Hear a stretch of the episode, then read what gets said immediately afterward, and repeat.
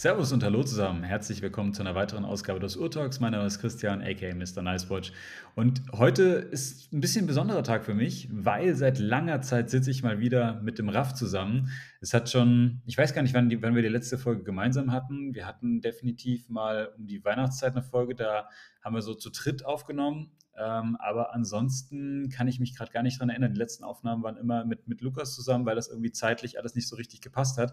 Umso schöner ist es heute, dich jetzt auch hier zu sehen, denn wir haben hier gerade die Kamera an, wir gucken uns in die Augen und ich glaube, das Bild hängt zwar gerade, aber nichtsdestotrotz, äh, wir hören uns, wir verstehen uns und wir haben mal wieder die Chance zu quatschen. Servus Raf, wie geht's dir? Hi Chris, servus. Ja, die Freude ist ganz meinerseits. Also äh, ich hatte ja vorhin schon gesagt, wir haben uns ewig nicht mal gesehen. Und ja. deswegen freut es mich natürlich, dass wir beide heute hier nochmal gemeinsam aufnehmen und ja, eigentlich mal wieder ein bisschen über Uhren quatschen. Ja, du bist, du bist viel beschäftigt, du, du bist viel unterwegs, auch gerade so in, in Sachen Uhren, glaube ich, bist du, bist du recht umtriebig, äh, bist auf vielen Events, wenn ich das so mitkriege, oder irgendwie immer mal wieder auch in der Schweiz. Was, was treibt dich gerade so um? Äh, ja, tatsächlich ähm, hatte ich in diesem Jahr bislang eine Uhrenreise, nenne ich das mal. Und zwar mhm. war ich äh, bei, in, in, Deutschland tatsächlich, in Frankfurt und in Würzburg und ich habe da äh, Simon Werner besucht für seinen äh, Drop, also aus dem, aus dem, also aus, aus, dem ersten Monat, das war der Jänner Drop, mhm. genau. Und da haben wir gemeinsam fotografiert und auch einen Livestream gemacht. Und bei der Heimreise, ganz cool, äh, weil es auf dem Weg liegt, bin ich dann auch bei äh, Dejan vorbeigefahren. Der war ja auch hier bei uns im Podcast, Down Vintage mhm. Watches. Mhm. Und auch dort konnte ich noch ein, zwei Uhren fotografieren. Er hatte nichts oder nicht so viel zu Hause, weil das Ganze spontan war.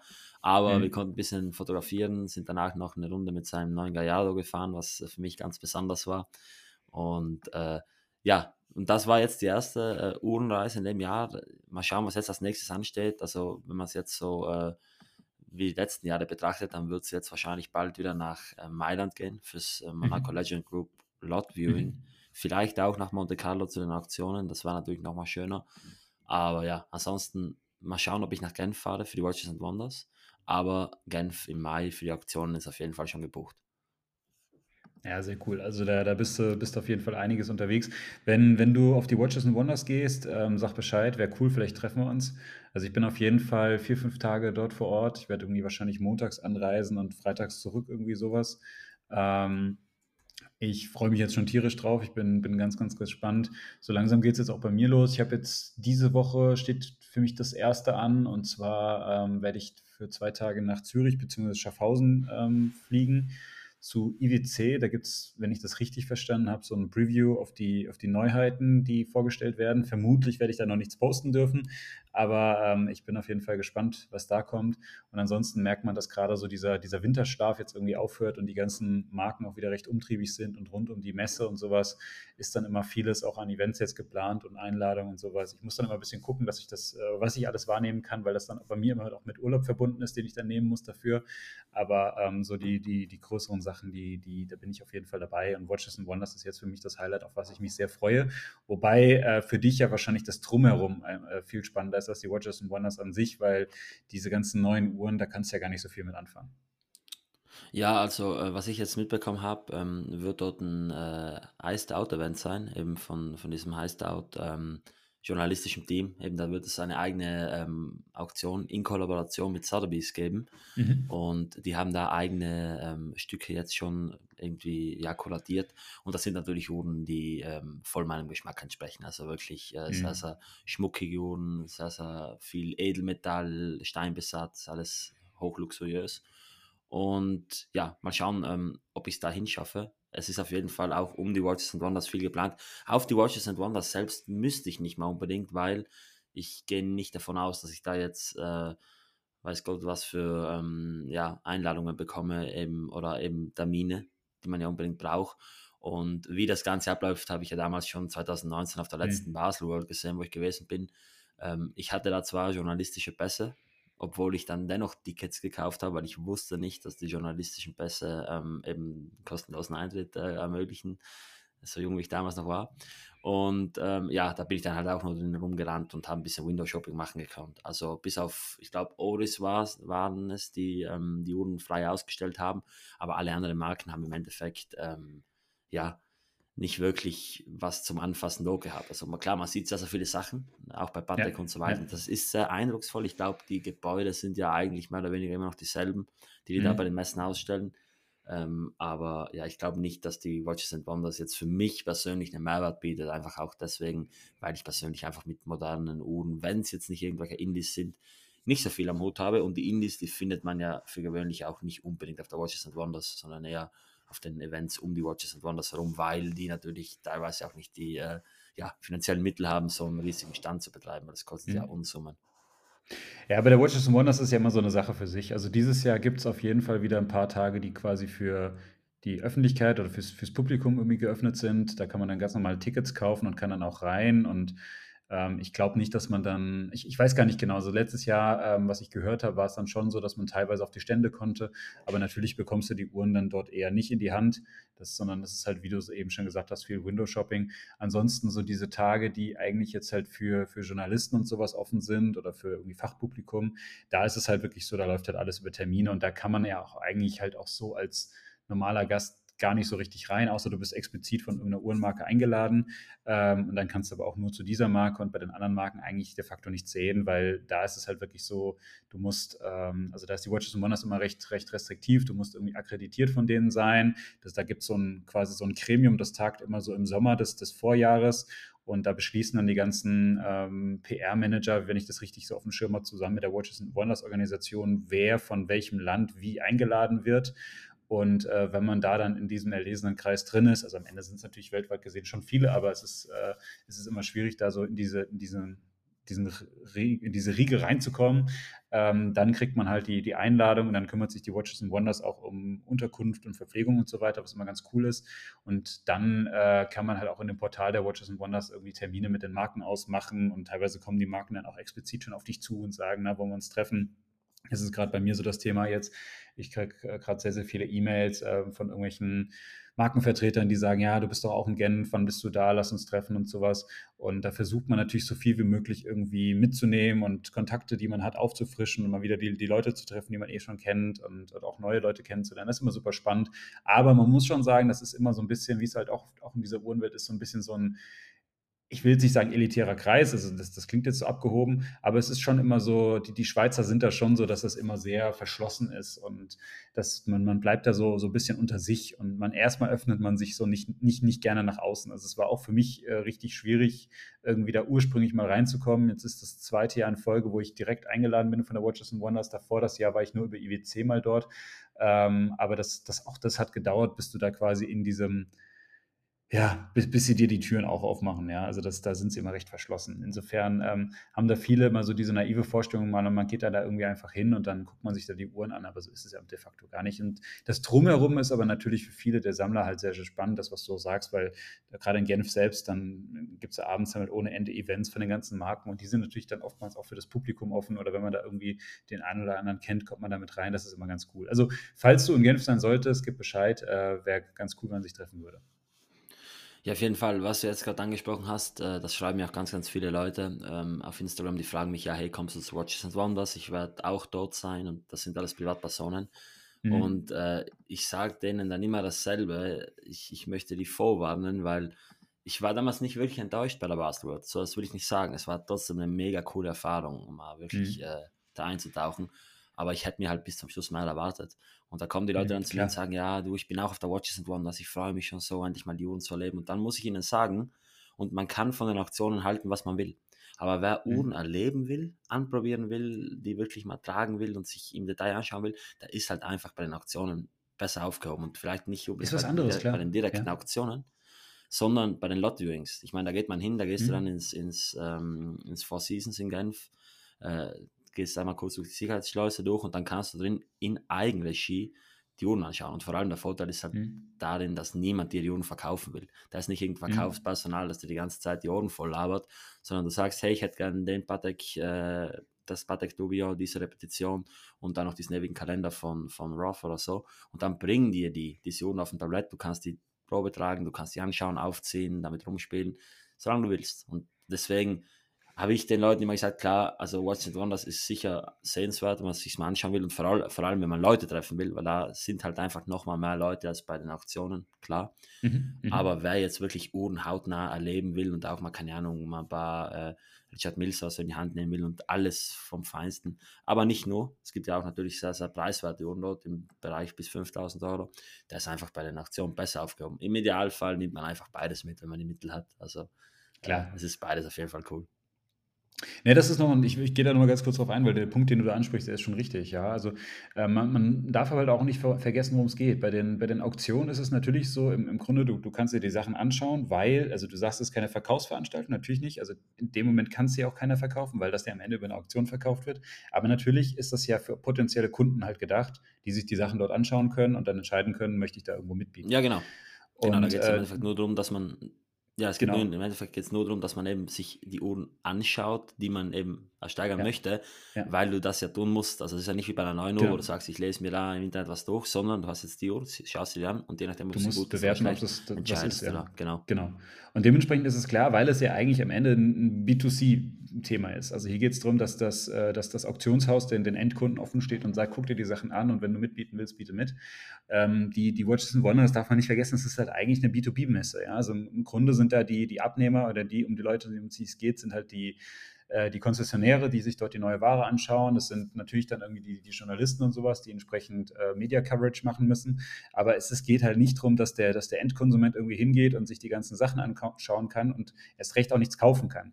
Es gibt immer wieder so dieses, gerade bei kleineren Marken oder sowas, gibt es auch die Fälle, zumindest läuft das dann immer so unter der Hand, dass auch mal wohl was gekauft werden kann von irgendwelchen Personen, aber de facto natürlich nicht bei den ganzen großen Marken, aber es soll, soll so, so Fälle gerade so bei kleineren oder bei Indies immer mal wieder geben.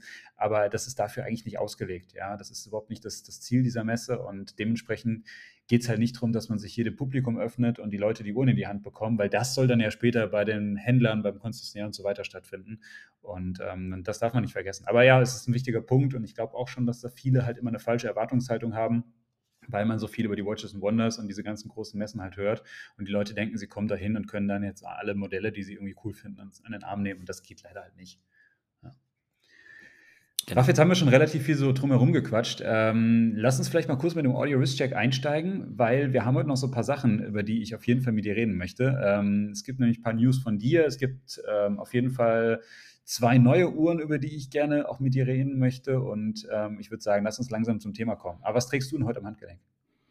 Ja, ich trage, ähm, und die habe ich jetzt zwar nicht eigens wegen dir angezogen, ich hatte jetzt schon zwei Tage nonstop am Handgelenk, aber dich würde es freuen, ich trage eine moderne Uhr. Ja. Die äh, nicht älter als äh, 30, 40, nee, also die ist wirklich äh, modern, die ist brandneu, die hat noch keiner vor mir am Handgelenk gehabt. Und zwar trage ich eine Arky Watch. Und jetzt fragen Sie sich eine, was ist eine Arky Watch? Und äh, ja, das ist ganz interessant. Also das ist eine Uhr äh, von Richard Menacé. Ich hoffe, ich habe das jetzt richtig ausgesprochen. ähm, das ist eben ein äh, französischer Händler und der hat eben eine ähm, Hommage an die Patek Philippe Calatrava Referenz 96 ähm, ja, bauen wollen. Allerdings äh, eine Hommage, die nicht versucht, einfach die Uhr zu sein, sondern die im Endeffekt wirklich ja, äh, den gebührenden Respektabstand einhält. Und daraus entstanden sind dann verschiedene Archiwatch-Modelle. Archiwatch deswegen, weil sein Großvater, der war Architekt und hat das dann ähm, übernommen aus, aus ähm, dem Namen eben seines Großvaters Architektenstudio, das, äh, mhm. mir fällt jetzt gerade der Name nicht mehr ein, das, äh, ich, ich, weiß gerade nicht wie der Name heißt, aber jedenfalls daraus ist der Name Archiwatch entstanden. Und ja, das war dann eine ganz lustige Geschichte. Ähm, ich hatte die Uhren immer schon gesehen. Die ersten Modelle, die waren komplett anonym. Also da war gar nichts auf dem Ziffernblatt. Und ähm, die haben mir optisch immer recht gut gefallen. Aber äh, du weißt ja, wie das bei mir bei den Microbrands ist. Ich sehe mir die dann an mhm. und ja, auf den ersten Blick cool, aber dann gibt es ganz viele Punkte, die einfach die Uhren für mich unattraktiv machen. Mhm. Bei der Uhr war es dann so, dass irgendwie, ich, ich habe das Gehäuse auf Anhieb cool gefunden. So ein wirkliches, äh, ja, 96-Gehäuse mit dieser ganz, ganz flachen Lünette. Äh, ich musste mir die mal genau anschauen. Einfach nur Interesse halber. Ich hatte da nie irgendwie geplant, mir sowas in die Richtung zu holen, aber irgendwie hat mich das mal interessiert. Und dann habe ich ohne Erwartungen mir die Uhr mal angeschaut und ich war da ziemlich überrascht tatsächlich. Ich habe gesehen, die Uhr hat 36 mm, also nicht irgendwas in 39 oder 40 oder auch schon 38, sondern 36 für mich persönlich mhm. natürlich auch eine der größeren Größen, also es hätte auch kleiner sein dürfen, aber 36, das ist eine Größe, die kann ich ohne Probleme tragen, auch ohne da irgendwie was zu kritisieren. Und äh, dann dachte ich mir, okay, das ist dann sicher irgendeine Automatik und hat sicher einen, einen, Sichtboden, die ist richtig dick und hin und her. Aber nein, die hat tatsächlich ein Handaufzugswerk, ein Selita SW 210, einen mhm. geschlossenen Boden, keinen Sekundenzeiger und äh, ja, das Überraschendste für mich äh, ist einfach äh, die Verarbeitung. Aber wie ich zugekommen bin, Alles, also das Ganze, das, ja genau, das, das Ganze war relativ überraschend. Ähm, eben, eben Richard hat, äh, hat mir geschrieben, so, hat äh, sich meine Bilder angesehen und äh, hat gesagt, dass er meine Bilder sehr, sehr schön findet. Und ich bin dann auf sein Profil gegangen und habe dann gesehen, dass das der Typ ist, der diese Uhr baut und habe ihm gesagt, ja, danke schön, ich finde auch deine eigene Uhr sehr cool. Und dann hat es eigentlich nicht lange gedauert, hat mich gefragt, ey, welche Farbe gefällt dir? Ich schicke dir die. Äh, ich habe mich ziemlich schwer damit getan, eine Farbe auszusuchen von diesem neuesten Modell. Da gibt es irgendwie äh, weiß, schwarz, blau und grau. Ich habe mich dann für grau entschieden und ich war tatsächlich äh, sehr überrascht, als ich die Uhr bekommen habe. Ich war eigentlich fast schon sicher, dass das eine dieser Uhren sein wird. Ja, die mache ich, äh, also die fotografiere ich, die trage ich einmal und dann lege ich die weg. Aber ich habe mhm. jetzt äh, den dritten Tag in Folge am Handgelenk schon mit verschiedenen Bändern ge getestet und ich bin tatsächlich sehr überzeugt, weil ich bin da sehr kritisch. Ich habe bislang ja wahrscheinlich zwei Dutzend sogar Kooperationsanfragen abgelehnt, weil immer wieder Leute mhm. reinkamen, hey, willst du meine Microbrand testen? Und ich dachte immer, ja, eigentlich klar, aber nein, das kann ich nicht machen, weil es ist halt nicht das, was ich gut finde. Und ich mache wirklich mhm. nur das, was ich gut finde.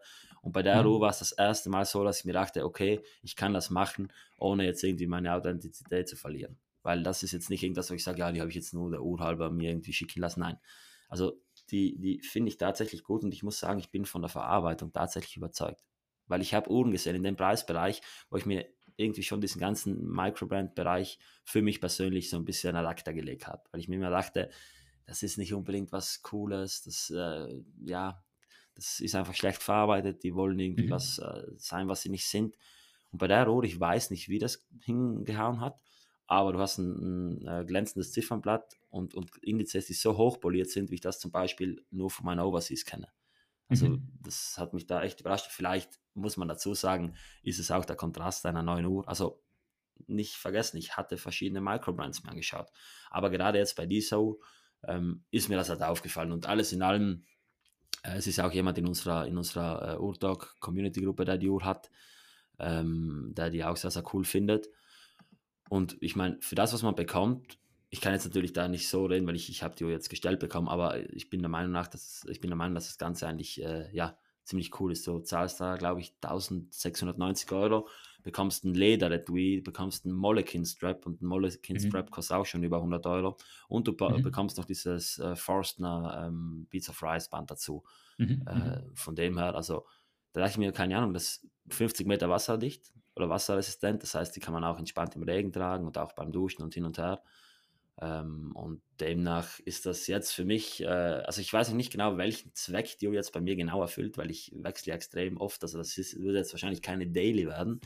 Aber ich habe es jetzt gerade an und ich muss sagen, ähm, ich, ich finde das schon cool. Also an der Uhr, ich natürlich, ich fand die anonyme Version noch mal ein bisschen cooler, wo gar nichts auf dem Blatt steht. Äh, mhm. Äh, aber ich meine, ich äh, finde das Ganze eigentlich, ja, ziemlich, ziemlich cool und stimmig. Und, und das ist jetzt, ich habe ich hab zum ersten Mal seit langem den, das, also das Gefühl, dass das jetzt kein Kompromiss ist bei der Uhr. Dass ich dann nicht sage, ja, die ist neu und ich muss halt den Kompromiss angehen, dass halt das nicht mehr so ist und das nicht mehr so ist. Er hatte ja den Gedanken, dass er mit dieser Uhr eine Art New World Stock Calatrava baut. Also, dass man das Gefühl hat, man trägt eine New World Stock Calatrava von damals. Und ich muss sagen, das Gefühl kommt ziemlich gut rüber. Also, wenn ich die so trage, dann äh, mhm ja, dann macht es tatsächlich äh, gerade sehr, sehr viel Spaß, muss ich sagen. Ich habe aber auch seit langem keine neue Oma bekommen. Das muss man fairerweise dazu sagen. Ich fand das voll spannend, ähm, als du das gepostet hast, dass du die Uhr hast, äh, weil ich war erstmal ganz überrascht. Ich muss auch zugeben, ich habe da von diesen Modellen oder von dieser Archie-Watch vorher noch nie gehört gehabt. Äh, habe mich dann so ein bisschen eingelesen, ähm, weil ich dachte, okay, was ist das und warum trägt Raff eigentlich eine neue Uhr? Ähm, Finde find das, find das ähm, ganze, ganze Thema eigentlich ganz, ganz äh, spannend. Äh, ich, was ich mich gefragt habe, ist tatsächlich ähm, die, also korrigiere mich, ich bin jetzt nicht so tief im Patek-Game drin wie du, aber die, die originale Calatrava, ähm, diese 96er, ähm, die hat doch eigentlich noch eine kleine Sekunde, oder? Äh, ja, die hat eigentlich eine kleine Sekunde. Ähm, es gibt sie auch mit Weil das hat die jetzt hier aber nicht. Genau, das wird hier nochmal weggelassen. Ich glaube, dass das Werk sogar eine kleine Sekunde hätte, eben dieses 210. Mhm. Ähm, Mhm. aber die wurde hier weggelassen und da wurde dann eben dieses äh, Fab Swiss, also dieses äh, Fabricant Swiss äh, Mhm. unten nochmal drauf äh, gemacht. Und ja, also für mich persönlich ideal. Ich, ich liebe Zweizeigeruhren. Ähm, ich hatte früher Mhm. immer ein bisschen Sorge, Zweizeigeruhren zu tragen, weil ich immer das Gefühl hatte, dass man nicht weiß, ob die Uhr läuft. Und der Sekundenzeiger war ja lange Zeit wirklich ein, ein Gangindikator, zu zeigen, ob die Uhr läuft oder Ja. nicht. Ja. Aber ähm, ich finde das so stimmig, wenn, also du schaust drauf und die Zeit steht still und das hat irgendwie einen sehr, sehr coolen Effekt, äh, dass obwohl die Zeit natürlich immer läuft, sie auf dem Blick, beim Blick auf die Uhr still steht. Und das finde ich persönlich äh, ja, sehr, sehr cool. Und ich habe mittlerweile, glaube ich, auch die, also in meiner Sammlung, der Hauptbestandteil sind Uhren mit zwei Zeigern. Und Mhm. ja, warum, also warum du, vielleicht noch kurz, warum du die Uhr bislang noch nicht gekannt hattest, gekannt hattest, das sind tatsächlich sehr, sehr kleine Auflagen. Also gerade jetzt von dieser 25, 25-1 äh, wurden 100 Stück gebaut. Und Mhm. äh, jetzt die mit dem grauen Ziffernblatt, ähm, die wurde jetzt zehnmal gebaut. Und das sind alle zehn einzeln nummeriert. Ähm, Mhm. Das war das einzige Manko, was mich persönlich ein bisschen gestört hat. Ich habe äh, äh, ich hab dann nichts zu der Zahl gesagt, weil ich wollte jetzt nicht äh, ja, groß noch Wünsche äußern. Und ich habe eine Zahl bekommen, mit der ich persönlich ja eigentlich keine Verbindung habe und nichts äh, anfangen kann, obwohl mir so Zahlen da eigentlich schon relativ wichtig sind. Das war die Mhm. einzige Pille, die ich schlucken musste. Aber ansonsten, ja, stehe ich jetzt mittlerweile auch schon drüber. Ja, ist auf jeden Fall cool. Also ich finde deine Zifferblatt-Variante, also dieses Grau gefällt mir auch am besten. Ähm, es gab, glaube ich, in der zweiten äh, Auflage, wenn ich das richtig gesehen habe, mal so eine mit so einem lachsfarbenen Blatt. Ähm, die Mhm, fand ich auch mhm. ganz cool, hat mich aber tatsächlich dann sehr auch erinnert an diese äh, Baltic äh, Genau, ja. Watch, diese, diese Diese MR1 oder sowas. Mhm. Wobei ich ähm, jetzt hier diese Archewatch eigentlich cooler finde, weil bei der Baltic hast du ja irgendwie auch, hast du zwar so eine, so eine kleine Sekunde, die ist aber so dezentral, was ich irgendwie immer nie so ganz stimmig finde, weil es einfach unsymmetrisch ist.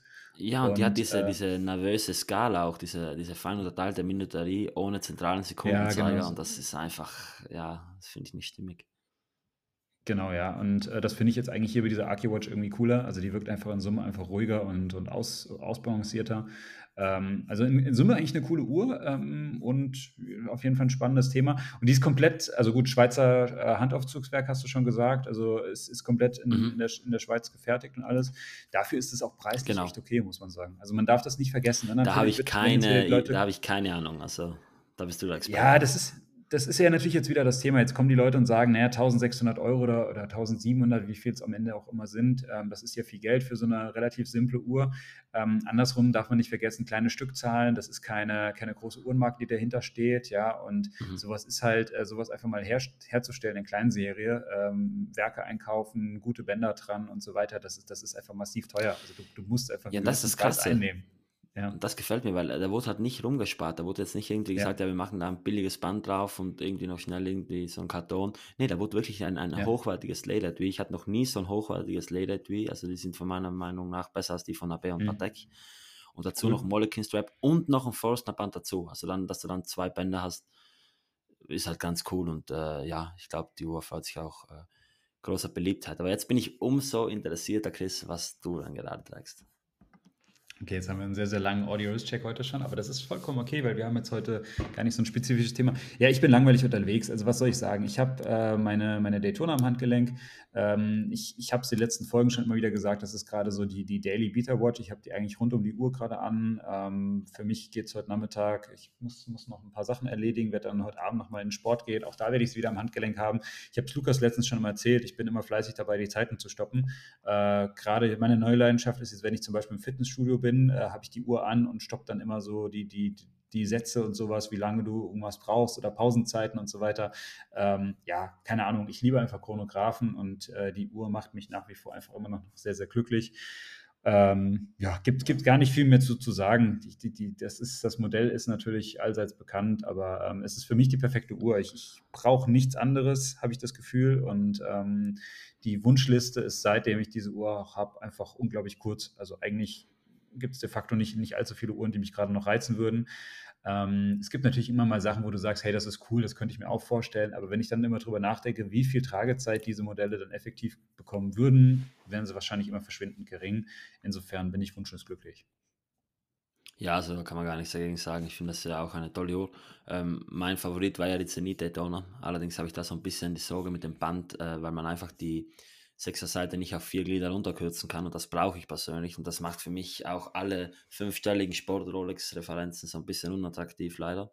Mhm. Äh, aber wahrscheinlich wäre einfach eine, eine 116520 so my way to go. Ich mag die polierten Hörner nicht wirklich, aber ich glaube, da könnte ich in dem Fall ein Auge zudrücken und äh, ja, ist auf jeden Fall eine coole Uhr. Also ich bin, ich bin ein bisschen am überlegen, also ich, ich mag ja natürlich, ich mag ja natürlich diesen modernen Look, äh, ich mag die Keramiklünetten, aber das, das, das weißt du ja.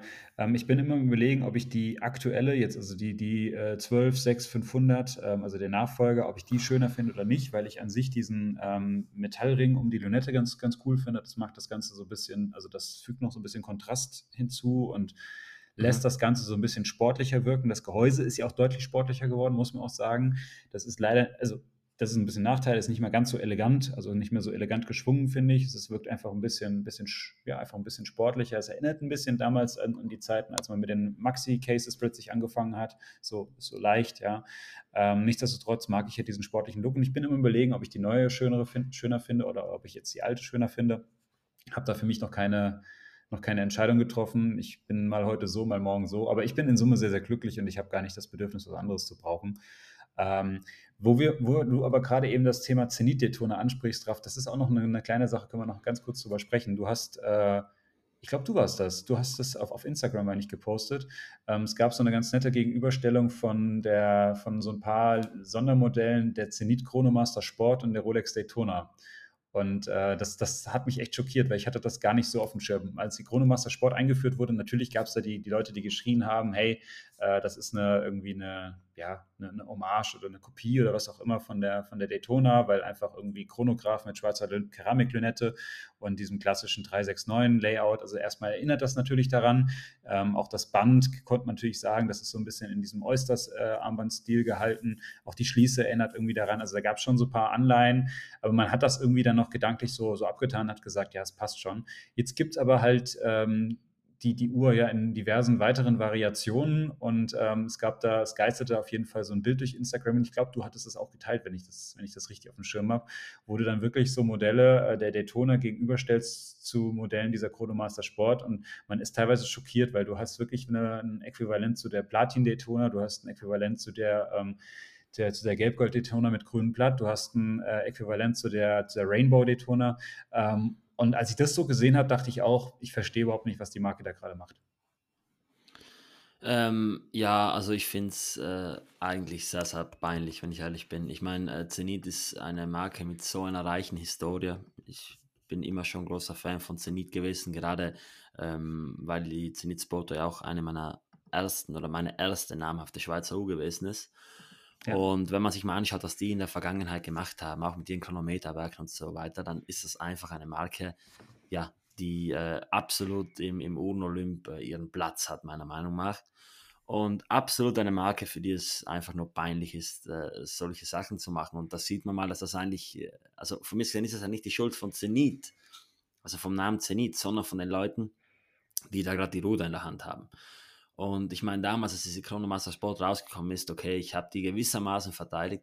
Ich dachte mir, okay, uh, let's be fair, eine schwarze Lünette ist jetzt keine Rolex-exklusiv. Die Uhr hat äh, mhm. nochmal ein anderes Werk, die hat ein Zehntel, äh, Zehntel Sekunden ähm, Chrono mhm. Chronographen, ja. Die hat ein Datum, die hat diese äh, El Primero-typischen Subtiles übereinander äh, legend. Also auch das Case ist anders, keine Kronenschützer. Also jetzt bitte, die ist vielleicht auf 10 Meter ähm, ein bisschen ähnlich, aber kann man schon noch äh, in Ordnung finden. Mhm. Und dann war es ja so, dass da ganz viele Leute die Schließe kritisiert haben, ja, die ist nicht gut. Ich meine, die, die lässt sich nicht gut öffnen, meiner Meinung nach. Jetzt nur vom Material her oder von der Verarbeitung her kann ich da jetzt nicht unbedingt was sagen, aber klar, hätte man besser machen können, keine Frage. Die erinnert so ein bisschen mhm. an die alten mhm. äh, Blechbänder von Rolex, die Schließe. Aber ja, als ich dann jetzt gesehen habe, was da jetzt abgeht, das war schon wirklich, äh, ja, peinlich, to say the least, ähm, was die da jetzt äh, gemacht haben. Und zwar, wie du schon gesagt hast, haben die jetzt über diesen ähm, äh, Yoshida Watch Store in ähm, Das ist ein japanischer Händler?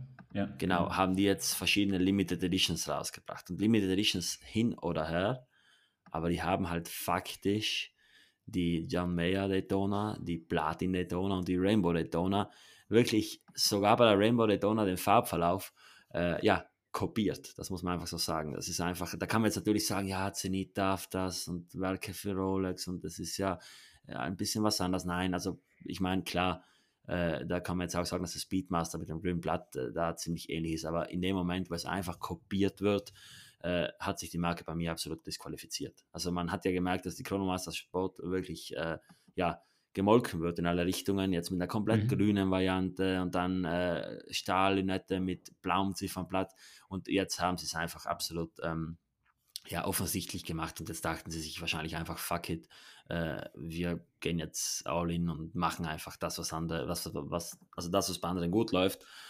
Und ich finde es extrem schade. Also so kann man meiner Meinung nach eine Marke absolut entwerten, was, was äh, auch ob der anderen Modelle von Zenit, die ja eigentlich ganz cool sind, also diese Chronomaster Original oder so, die sind ja cool, keine Frage. Mhm, also auch diese, diese aktuellen ja. El Primero ähm, Editionen, die sind ja eigentlich cool, da kann man ja nichts sagen. Aber sowas ist ein Move, der eine Marke für mich absolut unattraktiv macht. Und verstehe mich nicht falsch, ich bin ja immer jemand, der sagt, die Marke ist nicht so wichtig. Klar, das ist bei Vintage so. Ich kann mir jetzt irgendwie irgendeine Uhr kaufen, wo ich die Marke nicht kenne, weil ich die schön finde. Aber bei so einer Uhr, wo man jetzt eben auch Luxuspreise bezahlt, die bezahlst du ja nicht nur wegen der Uhr, du bezahlst ja auch wegen dem Namen. Und Zenit ja. ist ja an sich schon ein sehr, sehr nischiger Name, der jetzt den Leuten nicht unbedingt was sagt. Und sowas hat Zenit meiner Meinung nach nicht nötig. Und ich bin der Meinung, dass man da in 10, 20 Jahren auf ein sehr, sehr dunkles Zeitalter bei Zenit zurückschauen wird, wo man einfach, das ist natürlich jetzt nicht ein Zenit exklusiv, aber vor allem bei Zenit absolut keine Ideen mehr hatte, absolut uninnovativ war. Und das trifft ja nicht auf die ganze Marke zu, interessanterweise. Die machen ja dennoch interessante andere Stücke, aber gerade sowas ist ein Move, ähm, ja, da, da kann man sich einfach meiner Meinung nach das, das komplette Markenappeal verspielen und das haben sie da für mich persönlich. Also man hätte so viele Möglichkeiten, was zu machen. Und da dachte man sich, okay, ja, wir wollen jetzt wahrscheinlich einen kurzfristigen Erfolg haben, wir kommen da nicht ran ähm, und so weiter an, an andere Marken. Ja, wir müssen jetzt einfach das machen, was bei anderen Marken gut läuft. Und das ist von mir aus gesehen an Verzweiflung und an Einfallslosigkeit kaum zu überbieten. Mhm. Klar, Zenit wird jetzt nicht die nächste, das nächste Rolex oder AB sein. Das werden die nicht. Dafür sind sie einfach zu nischig. Das, das muss sich über Jahrzehnte entwickeln. Vielleicht kann es ja irgendwann mal sein. Aber durch Kopieren von anderen Modellen werden die vielleicht bei einer gewissen Anzahl von Leuten, die die, die, die Originale sich nicht leisten können. Ich habe gerade eben im Mo-Forum gelesen, dass die Leute die eigentlich ganz schön finden. Und rein optisch harmoniert das ja auch. Und ich meine, das ist jetzt mhm. schwarz und nicht mal braun wie bei der Daytona. Die Farben harmonieren ja auch gut. Aber es ist halt ein Abklatsch. Es ist halt faktisch ein Abklatsch. Und klar, verstehe mich nicht falsch, die Uhren sind unterschiedlich in sehr, sehr vielen Aspekten. Aber wenn man dann so dreist ist, eben diese drei Modelle in wirklich in einem, in einem, ja, in einem Move alle rauszuhauen, die dann auch nebeneinander zu packen, ja, dann äh, ist es meiner Meinung nach einfach offensichtlich und ich finde es sehr, sehr schade und ich finde es einfach schade für die Marke Zenit und wie, wie gesagt, versteht mich nicht falsch, Zenit, der Name kann da nichts dafür. Das sind leider die Leute, die gerade das Ruder in der Hand haben. Und ich bin mir sicher, dass das langfristig für die Marke kein guter Move ist, auch wenn die Stücke jetzt natürlich alle ausverkauft sind. Ja, ich, ich, stimme dir, ich stimme dir zu. Also ich bin, ähm, ich, ich mag Zenit sehr, sehr gerne, das muss ich vorwegstellen. Ich finde äh, gerade was in, in, Sachen Chronographen, und ich bin ja ein Chronographenliebhaber, äh, haben die eine, eine, ganz, ganz tolle Historie und ich finde wirklich viele Modelle auch echt schön. Ich muss auch sagen, ich finde auch die Chronomaster Sport grundsätzlich eine schöne Uhr. Ähm, mir ist sie von Tag 1 an zu nah an der Daytona gewesen, das muss ich auch zugeben, aber ähm, damit kann ich leben. Grundsätzlich, wenn man sagt, okay, das ist halt einfach so dieses, dieses Modell und das ist ein gefälliges Design und du hast es eben schon gesagt, eine schwarze Keramiklünette ist kein Rolex Exclusive und ähm, die, der, auf den Gedanken zu kommen, ähm, auf einen stimmigen Chronograph eine schwarze Keramiklünette zu packen, das ist jetzt nichts hochgradig Innovatives. Also das, das hat Rolex nicht für sich gepachtet. Insofern ist das alles gut, alles okay.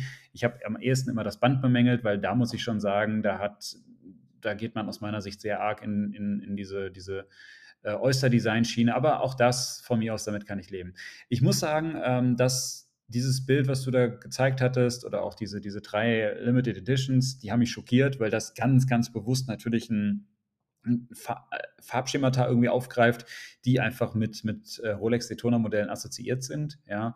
Und äh, du hast es auch gesagt, zum Beispiel bei der Rainbow Daytona hat man, äh, bei, diesem, bei, diesem, bei dieser Rainbow Chronomaster Sport hat man wirklich genau diesen gleichen Farbverlauf aufgegriffen wie bei der Rainbow Daytona. Und da muss ich sagen, das ist, also das ist ja kein Zufall. Das hat ja noch nichts mehr damit zu tun, dass das irgendwie, ja, man hat gedacht, naja, man, man könnte mal sowas in eine Richtung machen und es kam ein ähnliches Produkt raus. Also, sorry, da bedient man sich ganz bewusst halt ähm, einem Design oder einer, einer, einer, einer Farbgebung, die man eben von anderen Modellen, erfolgreichen Modellen kennt. Und das kann ich auch nicht nachvollziehen. Und sowas finde ich auch schade. Und das ist auch der Markt, da ist, das ist der, also da, da, da, ich finde, da sollte sich Zenit eigentlich zu schade für sein, sowas zu machen, weil das hat halt dann nichts mehr von Eigenständigkeit. Und ähm, das ist was, was ich auch nicht nachvollziehen kann. Das wird der Marke nicht gerecht und das ist wirklich schade. Das hat mich auch enttäuscht. Ähm, ich meine, man hatte auch immer wieder diese Diskussionen, als dann äh, Omega äh, mit diversen Speedmaster-Modellen rauskam, die man ja, die, die ein ähnliches Design gegen oder zumindest eine ähnliche Farbkombination gegen wie die diverse Daytona-Modelle. Aber auch da kann man eher noch sagen, also die, die, Speedmaster hat dann sogar noch mehr Eigenständigkeit halt ähm, als jetzt zum Beispiel die Chronomaster Sport. Ja, also das ist halt einfach so. Die, die Speedmaster ist halt optisch erstmal schon mal eine Speedmaster. Die, das ist keine Daytona.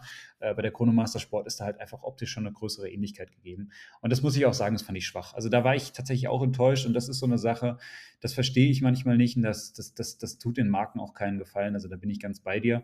Und ich bin wahrlich ja niemand, der immer ähm, alles, was Modernes ver, versch, ver, verschreit und irgendwie schlecht machen will. Aber manchmal sind es Sachen, das kann ich einfach nicht nachvollziehen. Ja.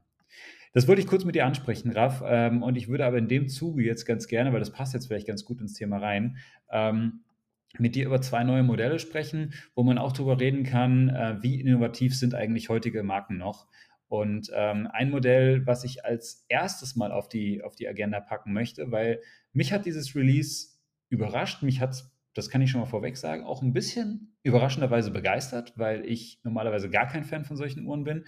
Ähm, und ich glaube aber, dass du da ein absoluter, dass du alles andere als begeistert bist von dieser Uhr. Und zwar rede ich über Piaget und die neue Polo 79 oder 79 oder wie auch immer sie es, wie es bezeichnen. Ähm, eine Neuauflage in Anführungszeichen der, ähm, der, der, der Vollgold ähm, Polo aus den ja, späten 70ern, frühen, frühen 80er Jahren. Und das ist ein Design, ich versuche es erstmal zu beschreiben und dann können wir gleich mal drüber sprechen, ähm, auch was du davon hältst. Ähm, das, ist, das ist eine Uhr, die so ein integriertes Armband hat. Ähm, das Design ist halt wirklich komplett ja, also es ist ein komplett durchgängig integriertes Design, möchte ich mal sagen. Also du hast wirklich kein Band, was sich irgendwie sonderlich absetzt, sondern es sieht erstmal optisch so aus, als ob das ein Teil des, des Gehäuses wäre. Ähm, es ist ein Vollgoldgehäuse, Gelbgoldgehäuse und das hat so eine Gurtronierung. Das heißt, ähm, so eine, ähm, es sind immer wieder so, so, so, so halb abgerundete äh, Verzierungen, die sich ähm, durch, das, durch das Gehäuse und dann auch durch das Zifferblatt hindurch und auf dem Band entlang ziehen. Ähm, es ist einfach erstmal ein sehr, sehr auffälliges und erstmal sehr besonderes Design. Grundsätzlich passt es ganz stark in diesen ähm, Vibe der, der, der späten 70er, frühen 80er Jahre. Es war halt damals auch eine Uhr, die definitiv so für diese damals äh, neue, reiche Oberschicht gemacht war.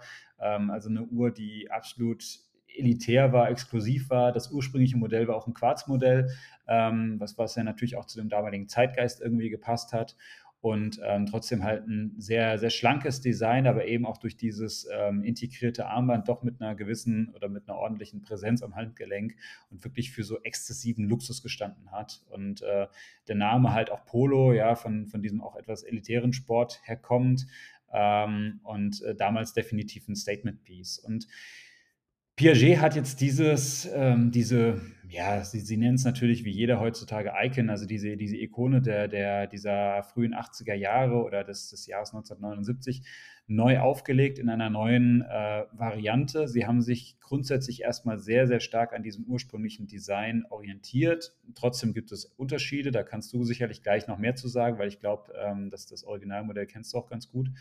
Ähm, Grundsätzlich ist es jetzt eine Uhr, die, in, ähm, den Durchmesser hat von 38 mm, also ist auch größer als das Original. Ähm, ist 7,45 mm flach, also wirklich eine, eine relativ flache Uhr. Ähm, Vollgold, auch eben wie gesagt mit dieser, mit mit dieser Gotronierung des, des, des, des Armbandes, des Gehäuses und auch des Zifferplatz. Also es sieht halt wirklich, man hat halt durchgängig diese, diese Riffelung drin, möchte ich einfach mal sagen. Also ich, ist es schon ein sehr stimmiges, durchgängiges Design. Ähm, es ist ein äh, relativ simples, in Anführungszeichen, ähm, Werk mit, mit, mit zwei Zeigern einfach nur. Man hat keine, keine, keine Sekunde, man hat keine sonstigen Komplikationen. Es ist aber ein ultra flaches Werk. Ähm, das ist das Inhouse-Kaliber ähm, 1200 P1, ähm, also ein Manufakturkaliber mit Mikrorotor. 44 äh, Stunden Gangreserve, sehr, sehr flaches Werk, 2,35 Millimeter. Man kann es durch den Glasboden sehen, also auch das, was, was man nicht beim Original so hatte. Ähm, ich finde, es ganz schön verziert, muss man sagen. Also auch dieser Mikrorotor und so, das sieht alles ganz cool aus. Es ist alles ganz schön gemacht. Ähm, wirklich, das ist eine Uhr, die optisch erstmal Luxus schreit, kann man einfach nicht anders sagen. Also das ist halt, da ist wirklich jede Menge Gold dran. Es ist schon irgendwie auffällig. 38 ähm, mm mögen für heutige Verhältnisse jetzt nicht sonderlich groß klingen oder eher so eine mittlere Größe sein. Man muss aber auch sagen, durch dieses recht breite Band, was ich ähm, komplett an das Gehäuse anschließt, ist das schon eine gewisse Präsenz am Handgelenk. Also ich denke, diese 38 mm, die tragen sich schon einen Ticken größer, als jetzt der, das erstmal so klingen mag. Also eine 38 mm Sportuhr zum Beispiel, so eine Taucheruhr oder was auch immer, die, die dürfte sich deutlich kleiner jetzt tragen als jetzt diese Uhr, weil das hier schon durch dieses Band und sowas eine gewisse Präsenz einfach hat. 50 Meter wasserdicht und mit einem sehr, sehr stolzen Listenpreis von rund 80.000 Euro. Da kann man drüber diskutieren, ob man das gerechtfertigt findet oder nicht, aber Preise sind ja immer so ein Thema. Ähm, und Piaget möchte damit halt eben diese, diese ursprüngliche Polo wieder aufleben lassen äh, und dieses, dieses Ursprungsdesign aus diesen späten 70er Jahren eben wieder neu, neu ähm, auf, die, auf die Agenda bringen. Und ich glaube, die Meinungen sind unglaublich gespalten. Ich persönlich finde die Uhr überraschenderweise sehr, sehr cool, weil es einfach so ein Statement-Piece ist und ich das Design irgendwie geil finde, muss ich sagen. Raff, ich glaube aber, du bist gar kein Freund davon, oder?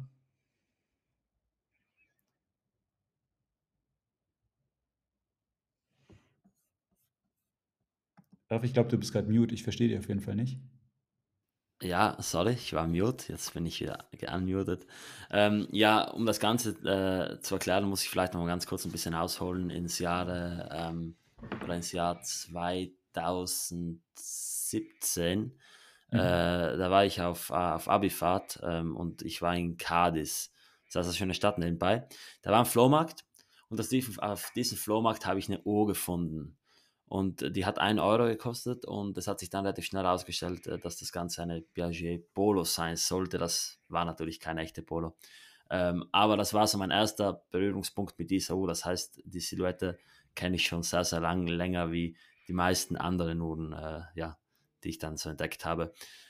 Und ich muss sagen, ich war nie wirklich ein Fan davon. Ich äh, habe das finde ich extrem geil gefunden, aber die ganze ähm, Proportion dieser Uhr hat mir nie ganz gefallen. Also die war mir immer so ein bisschen zu formlos. Und ähm, dann war das Ganze so, dass ich in Genf immer wieder bei meinem guten Kollegen Harris von Mendel Watches äh, verschiedene Polo-Modelle gesehen habe. Also die waren immer so ein bisschen, äh, ja, nicht direkt Teil meiner Wahrnehmung, aber am, am, am Rande habe ich die dann trotzdem so ein bisschen mitbekommen. Und die eckigen Modelle fand ich auch immer ganz cool. Und dann hat man ja mitbekommen durch verschiedene Sammler, dass das Ganze ja immer mehr Fahrt aufnimmt. Ähm, also auch äh, so ein bisschen analog zu Cartier, die dann auch auf einmal äh, von allen gehandelt wurden. Und ähm, ja, man sah halt immer mehr von diesen Modellen. Man sah immer noch auf Chrono 24, hatte auch ein paar auf dem Schirm, weil ich die immer sehr, sehr günstig fand für das, was sie waren. Also da war man dann bei 5, 6, 7.000 Euro. Äh, ja, für, für solche Golduhren, das fand ich sehr, sehr vernünftig, meiner Meinung nach. Und ähm, ja, habe mich dann aber nie mehr mit dieser Uhr beschäftigt. Generell war Piaget so ein Feld, wo ich einfach dachte, okay, äh, das ist mir jetzt gerade eine, eine Schippe zu, zu ähm, umfangreich, da jetzt nochmal rein zu, zu, zu gehen und ich bleibe jetzt mal bei meinen Sachen. Ähm, dann war es ja eigentlich so, dass das, wie gesagt, immer mehr ver verbreiten wurde, vor allem auch diese ganzen Genfer Jungs, die ja alle extreme äh, Piaget Ultras fast schon sind. Und ich habe äh, von irgendeiner Quelle, ich weiß nicht mal, wer mir das gesagt hat. Ich werde es aber natürlich auch nicht sagen, weil das war ja ein Embargo. Hat mir dann gesagt, dass die Uhr neu aufgelegt wird. Und das schon vor einigen Monaten. Und äh, ich habe mir nichts erwartet. Also ich hatte natürlich ein bisschen die Hoffnung, dass das Ganze vielleicht was Cooles werden könnte. Aber ich habe mir natürlich nichts erwartet, weil ich weiß ja, wie äh, die Marken heutzutage dicken. Und ja, dann habe ich das erste Bild gesehen. Und auf den ersten Blick war ich tatsächlich auch, äh, ja, sehr, sehr überzeugt davon, doch äh, dann äh, ja, ging die Talfahrt los. Also mir wurde relativ schnell gesagt, dass die Uhr 38 mm groß ist. Das ist meiner Meinung nach ein, Arm ein Armutszeugnis. Man hätte hier sehr, sehr gut können die 34 mm des Originals äh, beibehalten, die keineswegs klein sind. Achtung, du hast es schon angesprochen. Die Uhr, die, die schweift ja wirklich nur am Gehäuse ein bisschen aus. Das ist ja im Endeffekt wie die Emperador eine, eine eckige Uhr, die ja wirklich nur ein bisschen da aufgebläht ist. Also die trägt sich auch mit 34 mm sehr groß. Und ähm, ja, das war dann der erste Punkt, wo das Ganze für mich dann einfach schon uninteressant wurde, in jeglicher Hinsicht auch äh, mich damit noch weiter zu beschäftigen.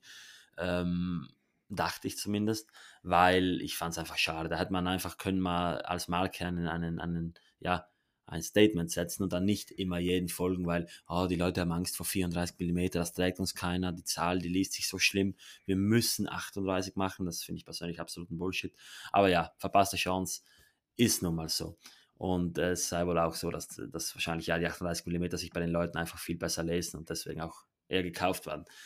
Dann hat man natürlich einen Glasboden hinten drauf geknallt für ein Werk, das meiner Meinung nach weder in die Uhr passt, noch zum Preis passt, noch wirklich ansehnlich ist.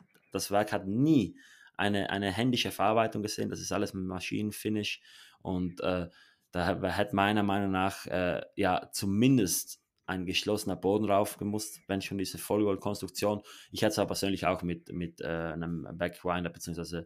Backset Quarzwerk gut gefunden, das dann einfach wieder so original von hinten gestellt wird, weil die Krone, und klar, einige Modelle der Polo hatten auch eine, eine Krone auf äh, 3 Uhr, aber ich finde die einfach störend. Ähm, weiter ging es dann mit der Höhe. Ich finde die Uhr weitaus zu dick im Vergleich zu den alten Polos. Aber einer der größten Kritikpunkte meiner Meinung nach ist diese langweilige ähm, ja, Deployant-Schließe, die sie jetzt drauf gemacht haben. Die Polo ist ja dafür bekannt, dass man die wirklich schön irgendwie auf den Tisch legen kann, als, als wirklich als flache Uhr. Also die wurde ja auch so beworben. Und jetzt haben sie dann eine Falschschließe drauf gemacht, weil sie den Leuten fast schon so ein bisschen das Zeichen geben wollen, ja, ihr, ihr seid zu blöd, äh, die Uhr richtig umzulegen, damit euch die nicht runterfällt, machen wir jetzt eine Falschschließe dran, dann kann da nichts mehr schief gehen. Ähm, und das sei dann noch natürlich der Preis, 80.000 Euro. Ich habe den anfangs verteidigt, weil die Uhr war damals ja wirklich teurer als andere vergleichbare Uhren wie, keine Ahnung, eine Daylate oder so. Aber ich habe jetzt dann nochmal einen sehr interessanten Artikel gefunden, der das Ganze aufgerechnet hat und äh, da ist zum Schluss gekommen, dass die Uhr immer noch gute 50.000 Euro zu teuer ist, nach heutigen Verhältnissen. Und äh, ja, die machen jetzt 79 Stück davon, äh, 80.000 äh, Euro kostet das Ganze. Ich finde es äh, persönlich, ähm, ja, nicht gut. Umso besser natürlich für die alten Modelle, die äh, immer noch äh, zu ja, sehr, sehr, sehr viel preiswerteren äh, ja, Summen gekauft werden können. Aber alles in allem muss ich halt auch einfach dazu sagen, wäre das für mich auch vom Design nicht wirklich nur. Ich bekomme sehr, sehr viel Zuspruch auch von Leuten, die äh, nicht in der Uhrenbubble sind. Das gestern hat mir mein bester Freund geschrieben, er findet die Uhr extrem cool, äh, gibt es irgendwie mhm. Alternativen im Vintage-Bereich ich bin Fan von den eckigen Modellen, aber auch die sind schon sehr, sehr groß für meinen persönlichen Geschmack. Und ich bin natürlich nicht mhm. der Geschmack der Masse. Aber ja, und was man dazu noch sagen muss, das Gehäuse ist natürlich ausgef ausgefräst, äh, um Gold zu sparen an gewissen äh, Flächen. Das sieht man auf den, auf den Fertigungsbildern. Klar, da ist jetzt wahrscheinlich äh, nicht viel gespart worden, bis zum Schluss der Goldboden natürlich. Aber ähm, ja, ich finde es einfach eine, eine, verpasste Chance, äh, mal was wirklich, wirklich Cooles zu machen. Ich finde es auch natürlich andererseits unkreativ, dass man einfach sagt, man bringt das gleiche Modell nochmal. So. Mhm. Aber dass wir aktuell in einer sehr, sehr unkreativen Phase vom, vom großen industriellen, äh, von der großen industriellen Uhrmacherei leben, das sollte klar sein. Also bis auf Indies und Microbrands sieht man ja, ähm, dass die Marken sich da viel zu oft meiner Meinung nach einfach äh, die Mühe sparen und sagen, ja du, äh, das, äh, unsere Vintage-Uhren waren aktuell heiß, wir machen jetzt ein paar neue Releases. Die haben aber nicht verstanden, dass die Vintage-Uhren nicht primär der Uhren halber heiß werden, sondern einfach, weil es ein ganz anderes, äh, in sich schlüssigeres Konzept ist mit viel, viel mehr Charme. Also, wenn jetzt die Uhr so herstellst, neben eine alte, dann wird die nicht einfach, ja, weil sie ein Automatikwerk hat und hin und her besser sein. Also die Leute, die suchen ja bewusst auch das Vintage, weil sie sich damit so ein bisschen in eine andere Zeit zurückversetzt fühlen. Und dementsprechend, ja, wird das eine Uhr sein, die sich wahrscheinlich einige Leute kaufen werden. 79 Stück werden gebaut ich kann mir vorstellen, dass äh, das Preisschild jetzt wirklich kein Problem darstellen wird für die Kunden. Ähm, und die wird wohl in den Staat und in diesen ganzen Skigebieten dann sehr, sehr gut am Handgelenk kommen. Aber ähm, ja, Ich finde es halt wie persönlich, also für mich persönlich ist es immer so ein bisschen äh, ein schwieriges Thema. Ich bin immer zwiegespalten. Hätten sie da sollen einfach eine 1 zu 1 Kopie von damals rausbringen, vielleicht mit dem Automatikwerk oder einfach noch besser wieder mit dem Quarzwerk, weil dann wäre es halt einfach das, was damals war, nochmal neu aufgeregt oder weitergebaut. Ich glaube, das wäre bis zum Schluss sogar besser gewesen. Man sagt, wir bringen das Modell wieder. Es ist alles identisch zu damals. Nichts wurde verändert äh, weil man einen anderen Ansatz, den man nicht sieht. Also nicht größer machen, Automatik machen, Sichtboden machen, andere Schließe machen, mhm. alles Preis drauf. Aber ja, ich muss halt einfach für mich persönlich eingestehen, dass äh, ich im Vintage-Bereich zu Hause bin und wie wir das damals schon oft gesagt haben, du wirst jetzt, keine Ahnung, äh, einen Fan von, von alten äh, Cosworth-Motoren wahrscheinlich nicht äh, für Elektromotoren endgültig begeistern können. Aber ja, ein kurzer Rant an der Stelle. Ja, ich wusste, dass es, dass es hier ein bisschen kontroverser wird an der Stelle, aber das ist auch okay. Ähm, das ist natürlich, auch da sind jetzt wieder die verschiedenen Ausprägungen eben oder die verschiedenen Geschmäcker, die du eben in diesem Hobby hast. Ähm, ich, ich bin bei dir, was den Preis anbelangt. Ich finde die auch preislich zu teuer. Ähm, ich glaube, das ist halt wieder einfach so eine bewusste Positionierung und so bewusst als Statement gedacht, wie auch immer. Ähm, ja, 80.000 Euro sehe ich persönlich auch nicht bei der Uhr, muss ich ganz ehrlich sagen, weil dafür. Der Preis soll halt auch schocken muss man auch dazu sagen. Wenn ja, die jetzt irgendwie 25.000 gekostet hätten, dann wäre das halt einfach ein Release, dass ich in die anderen Releases einreite. Ja, okay, Bolo kann man jetzt wieder kaufen. Die hätten auch 200.000 Euro draufschreiben können. Also der Preis muss halt schocken. Also der Preis war ja mitunter, auch für die Leute, die mit uns nichts am Hut hatten, einfach ein Punkt, wo die sagten, wow, 80.000, ist ja komplett krass.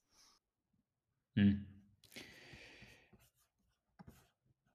Ja, das, das ist halt so eine, so eine Sache. Ähm, ich, ich weiß nicht, ich, das, das fühle ich einfach nicht so mit dem Preis, muss ich ganz ehrlich sagen. Aber die, die Preise sind sowieso, das ist so ein leidiges Thema. Ähm, das, das haben wir ja regelmäßig auch, dass wir darüber sprechen. Ähm, ich ich finde viele Preise einfach mittlerweile nicht mehr wirklich gerechtfertigt, aber sei es drum.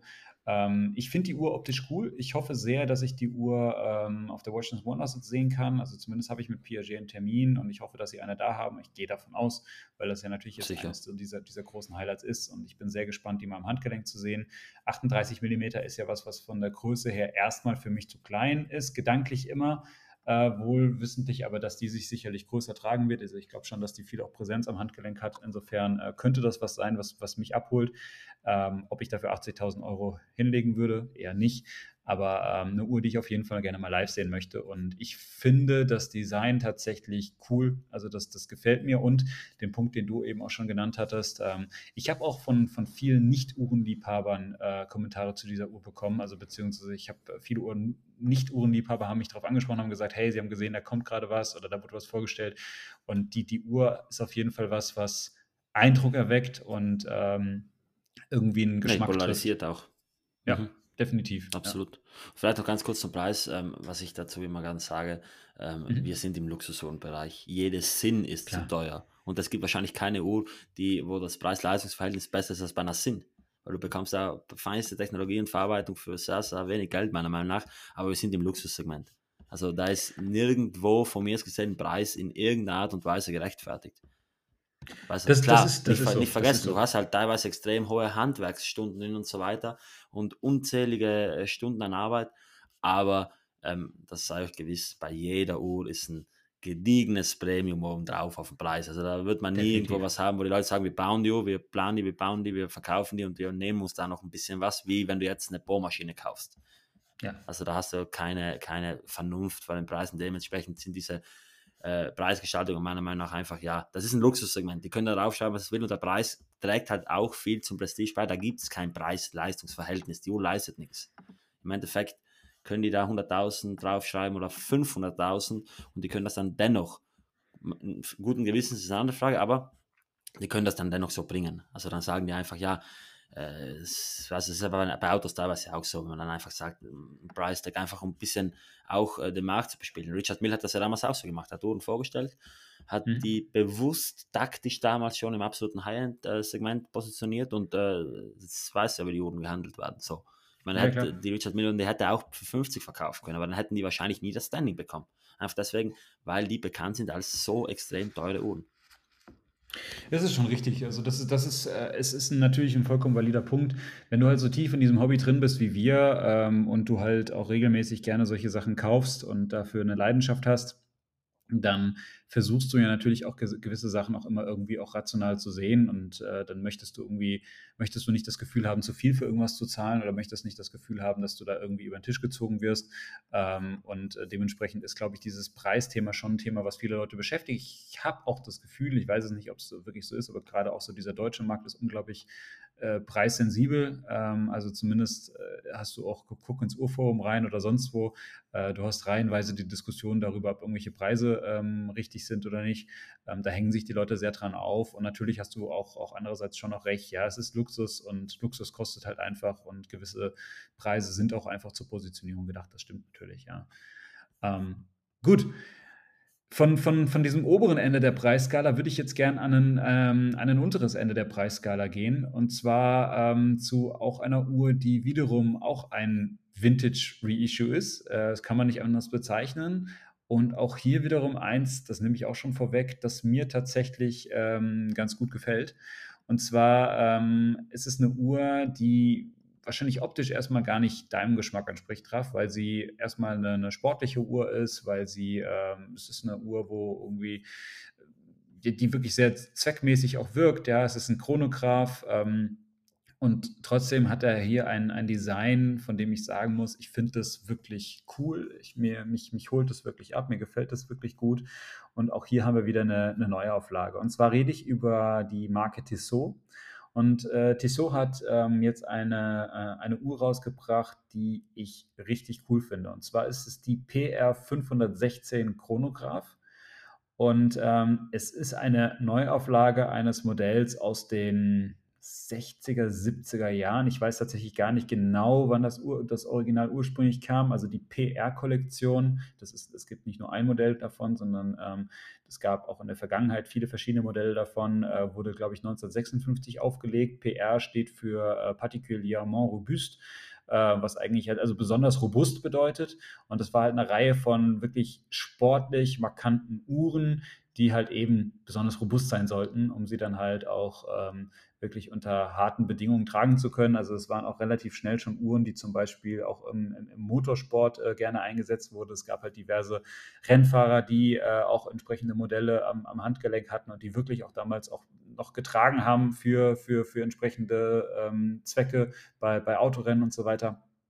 Und ähm, diese Kollektion hielt sich einige Jahre und wurde immer mal wieder überarbeitet und es gab halt viele äh, Dreizeiger-Varianten, aber halt eben auch ähm, eine, einige schöne Chronographen und eine Uhr, die halt, ähm, glaube ich, gerade unter, unter Vintage-Sammlern auch immer ganz, äh, ganz, ganz begehrt war, ist halt eben diese, dieser PR 516 Chronograph. Und das ist eine Uhr, die definitiv so dieses, ja, späte 60er, frühe 70er Jahre Design hat, ähm, mit, mit äh, rechteckigen ähm, Zeigern, mit ähm, vers verschiedenen Farbgebungen. Also die, ähm, die, die, die Zeiger der Totalisatoren sind teilweise ähm, orange gehalten, also zumindest die für die, für die fürs Stoppen der Zeiten sind orange gehalten. Ähm, die, die kleine Sekunde dementsprechend nicht, um sie auch davon von dem Rest abzuheben.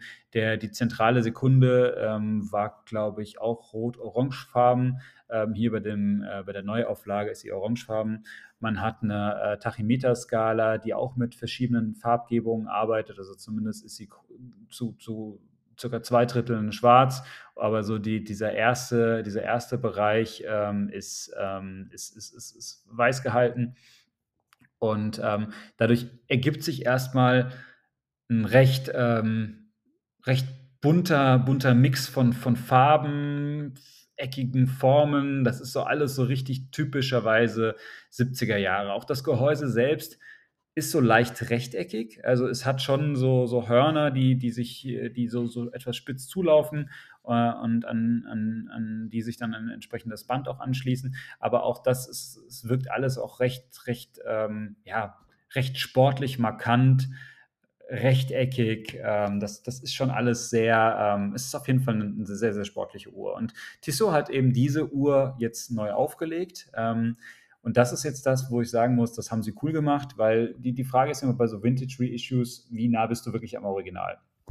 Und ich muss sagen, Tissot hat es versucht, wirklich sehr nah am Original zu bleiben und haben auch manche Sachen ähm, wirklich sehr äh, stimmig durchgezogen aus meiner Sicht. Die Uhr ist, ähm, hat jetzt ein 41 mm Edelstahlgehäuse. Ich glaube, da sind sie auf jeden Fall größer als beim Original. Ich glaube, das Original war sowas 36 mm 36. oder sowas. Genau, 36, ja. Also da ist man jetzt eher so auf den wahrscheinlich heutigen Zeitgeist gegangen und hat gesagt, bei so einer sportlichen Uhr, die muss einfach einen Ticken größer sein. Okay, gut, kann man drüber diskutieren, wie man das findet. Ähm, was ich aber cool finde, und das ist halt wirklich was, was ich, was ich stark finde, man hat ein äh, Handaufzugswerk ähm, drin verbaut. Also das, das Chronographenkaliber, was da drin ist, das basiert letztlich auf dem berühmten äh, 7753 aber man hat das äh, Automatikmodul äh, ausge also aufgebaut, ausgebaut und hat es jetzt zu einem reinen äh, Handaufzugswerk ähm, umgebaut und dadurch heißt das Werk jetzt A0529. Ähm, man kann es durch den Glasboden sehen. Gut, Glasboden weiß ich, ist so eine, so eine Sache, ob das die Puristen wirklich mögen. Ähm, ich finde aber tatsächlich für eine Marke wie Tissot ist das Ergebnis auch ganz, ganz ansehnlich. Man hat so eine recht große ähm, Brücke, die man da sieht. Da steht auch der Tissot-Schriftzug drauf. Sieht ganz, ganz ordentlich aus. Ist natürlich jetzt kein besonderes Werk in Summe, aber äh, man, man ist da zumindest dem, dem Original irgendwie recht, recht nahe gekommen, was, was ich zumindest ganz gut finde. Äh, man hat ein äh, dreireihiges Edelstahlband dran. Ich glaube, die Original, weiß ich gar nicht, ob die an einem Edelstahlband kam oder ob das nicht eher damals eher so ein, so ein Lederband oder sowas war, aber äh, sei es drum. Die Uhr ist, ähm, jetzt muss ich nochmal gucken, ich glaube 100 Meter wasserdicht, wenn ich das richtig auf dem Schirm habe. Also auf jeden Fall eine, eine sportliche Uhr. Und ich finde sie in Summe schon cool geworden, muss ich sagen. Also sie hat mir auf den Bildern wirklich gut gefallen. Ähm, und ich wollte mit dir sprechen, Raff, was, was du zu dem ganzen Ding sagst, weil du bist ja schon immer ein Kritiker von, von so Neuauflagen. Und ich, ich, mich würde interessieren, was deine Meinung dazu ist. Ja, ich habe die Julia direkt nach diesen Zenituhren auf Instagram gepostet, weil ich die da gleich gesehen habe und ich habe also ich gedacht, auf den ersten Blick, die sieht gut aus, das ist eine schöne Uhr. Aber wenn ich mir die jetzt so ein bisschen durchlese, dann ist das auch schon wieder was, wo ich mir denke, warum? Ich meine, äh, du hast ein Automatikwerk, wo die Automatik runtergenommen wurde. Also kein, Manu also kein Handaufzugswerk, sondern einfach nur ein modifiziertes, vielleicht sogar verschlechtertes Automatikwerk. Dann natürlich aufgepumpt, Sichtboden drauf. Ja, ich, ich war klar, wird sich verkaufen, keine Frage. Aber ähm, also für mich als Purist gäbe es jetzt keine, ähm, ja, keinen Grund irgendwie nicht zum Original zu, zu greifen, dass ich in jeglicher Hinsicht besser finde. Äh, es ist eine sehr, sehr schöne Uhr. Ist halt nur die Frage, ist dieses Design, dieses jahrzehntealte Design auch heute noch sehr beliebt? Kauft mhm. jemand, der keine Ahnung von der Originaluhr hat, diese Uhr, ist das heute noch was? Das wird sich zeigen. Ich glaube, es ist eine Uhr Und, für, für, mhm. für, für Liebhaber. Ich glaube, es ist keine Uhr, zu der jemand greifen würde, der sagt, er hat sich noch nicht mit Uhren auseinandergesetzt. Das ja, da bin ich mir nicht sicher. Da bin ich mir nicht sicher, weil ich weiß jetzt zum Beispiel von einem Händler, mit dem ich gut befreundet bin, der mhm. führt die so. Mhm. Und da hat jetzt zum Beispiel auch diesen 1973 Chronoman irgendjemand verkauft, der den einfach so mhm. schön fand. Und mhm. ich kann mir schon vorstellen, dass das halt, äh, also mein, mein, Vater hat ja auch einen Tissot-Kron, das ist so die erste Uhr, die ich bei ihm so aktiv in Erinnerung habe. Das ist auch mhm. eine, eine BR 516, aber so eine ganz eine moderne Iteration. Ähm, mhm. Ganz dünne schwarze Lünette und so weiter. Äh, ja, also grundsätzlich sieht die Uhr gut aus. Also, die hat natürlich so ein bisschen das, das, das, äh, die, die, die Balance der, der Daytona, wenn man sie ansieht, das jetzt vom Verhältnis Lünette auf Ziffernblatt. Mhm. Ähm, Case natürlich nicht. Aber ja, ich, ich, im Endeffekt wird das schon das sein, was die, äh, was aktuell gut läuft und das machen die halt auch bis zum Schluss. Also ähm, ich weiß zwar nicht, ob es nicht besser wäre, das Marke so ein bisschen zu diktieren, anstatt zu folgen, wie es zum Beispiel Rolex macht. Aber ja, ich glaube, dass die so ähm, da im Endeffekt einfach ein bisschen bemüht darum ist, Uhren zu machen, die sich für sie gut verkaufen. Was ein Wunder. das, äh, ja, muss wirtschaftlich natürlich für die auch Sinn machen. Und wenn man es jetzt mal nicht durch meine Brille, sondern durch die eines ja, normalen Kunden, der jetzt bei irgendeinem Händler reingeht, betrachtet, dann hat er eine schöne Uhr. Äh, mhm. Handaufzug wird wahrscheinlich ein bisschen ein Ausschlusskriterium sein. Das werden die Verkäuferinnen gut verkaufen müssen, bin ich mir ganz sicher, die Verkäufer. Mhm. Also die müssen da äh, ja einfach äh, darauf pochen, dass das einfach nochmal mit der Uhr ein bisschen mehr verbindet. Aber ja, also grundsätzlich äh, mag ich die zu, sogar. ich finde das neue Logo viel zu groß. Das muss ich vielleicht noch dazu sagen. Mhm. Ich fände es cool, wenn die wieder zum alten Logo gingen. Aber ist halt wieder ein Reissue. Also es ist halt wieder das, was damals gut ging, machen wir halt einfach nochmal neu. Äh, ja, ist ja die Zeit, ist das dunkle Zeitalter, der Zeitalter der Issues. Not only, not only, muss man dazu sagen, fairerweise, es kommt auch andere Sachen. Aber ja, ich kann ja nicht mal die, BR, die BRX jetzt nennen, das ist ja auch ein Issue. Ähm, dementsprechend. ja, aber es Raff, sind halt, äh, man nimmt halt die Uhren von damals und, und einfach sagen, verbessert die vielleicht qualitativ, wobei das mit Vorsicht zu genießen ist, weil an die Qualität von den äh, wirklich hochwertigen damaligen Uhren können die heute auch nicht mehr anknüpfen. Aber ja, das mhm. ist Thema für eine eigene Folge. Das war jetzt so meine Cents zu dieser Uhr. Ich will noch zwei Sachen hervorheben ähm, an der Stelle. Also zum einen ähm, nochmal, was, was ich cool finde zum Beispiel, weil man sich da an einem äh, Thema bedient hat, was man ja auch in der Vergangenheit kannte. Die Lünette, ähm, das ist keine Keramiklünette, das ist auch keine Aluminiumlünette oder sonstiges. Das ist, eine, ähm, das ist so ein Mineralglas. Also dadurch hast du halt mhm. schon so ein bisschen diesen Look wie früher auch diese Bakelit-Lünetten und sowas. Ähm, das finde ich persönlich ganz cool. Ähm, muss man natürlich mal live sehen. Ich habe jetzt hab die Uhr selbst noch nicht am Handgelenk gehabt, aber das ist was, was mir gefällt auf jeden Fall. Also hier gibt man einen Weg, der ein bisschen anders ist und nimmt nicht einfach nur irgendwie eine, eine einfache, simple Variante. Ähm, und das andere, was ich noch erwähnen möchte, ähm, was die Uhr aus meiner Sicht schon auch attraktiv macht, ist der Preis. Also wir sind unter 2000 Euro mit 1975 Euro Listenpreis. Das ist schon okay. Ich meine, das ist Tissot, keine Frage. Ja, klar. Ja. Ähm, aber das, das ist schon für so einen, für so einen mechanischen Chronograph, Schweizer Herstellung, ähm, ob das Werk jetzt wirklich hochgradig innovativ ist, aber mir gefällt das schon gut mit dem Handaufzugskaliber da drin, ähm, ist, das, ist das schon eine coole Sache. Also das ist in Summe ein, schon, schon ein ganz nettes Produkt und ähm, mein, ganz ehrlich, ein Chronograph unter 2000 Euro. Euro. Also, ja, ja, kannst du nichts sagen. Kannst du nichts sagen. Mhm, mhm. Da bin ich bei dir. So, Raff, jetzt haben wir viel über Uhren gesprochen. Ähm, ich würde noch gerne abschließend ganz kurz ähm, ein Thema mit dir ansprechen, beziehungsweise es gibt noch eine News, ähm, was, was ich von dir gehört habe. Ich habe es, glaube ich, zuerst auf, ich weiß es nicht, auf LinkedIn gesehen oder du hast in einer Gruppe gepostet. Manchmal kriege ich es gar nicht mehr zusammen, wo ich die, wo ich die Infos, äh, wo ich die Infos her habe. Aber ich möchte dir gratulieren, Raff. Herzlichen Glückwunsch. Denn, denn es gibt ja eine Sache, die wir jedes Jahr regelmäßig gerne machen. Wir sprechen immer wieder zusammen über GPHG und die, die Uhren, die äh, nominiert sind und die ausgezeichnet wurden. Und das ist immer was, da, da freue ich mich eigentlich immer sehr drauf, das mit dir eigentlich aus, auseinanderzunehmen und, und im Detail zu besprechen und darüber zu diskutieren, was gerechtfertigt ist und was nicht. Und jetzt ist es aber so, Raff, dass, dass du dieses Mal wirklich auch aktiv an dem ganzen Thema teilhaben kannst. Erzähl mal. Äh, ja, genau. Wir haben ja seit langem schon ähm, die GPHGs im O-Doc behandelt.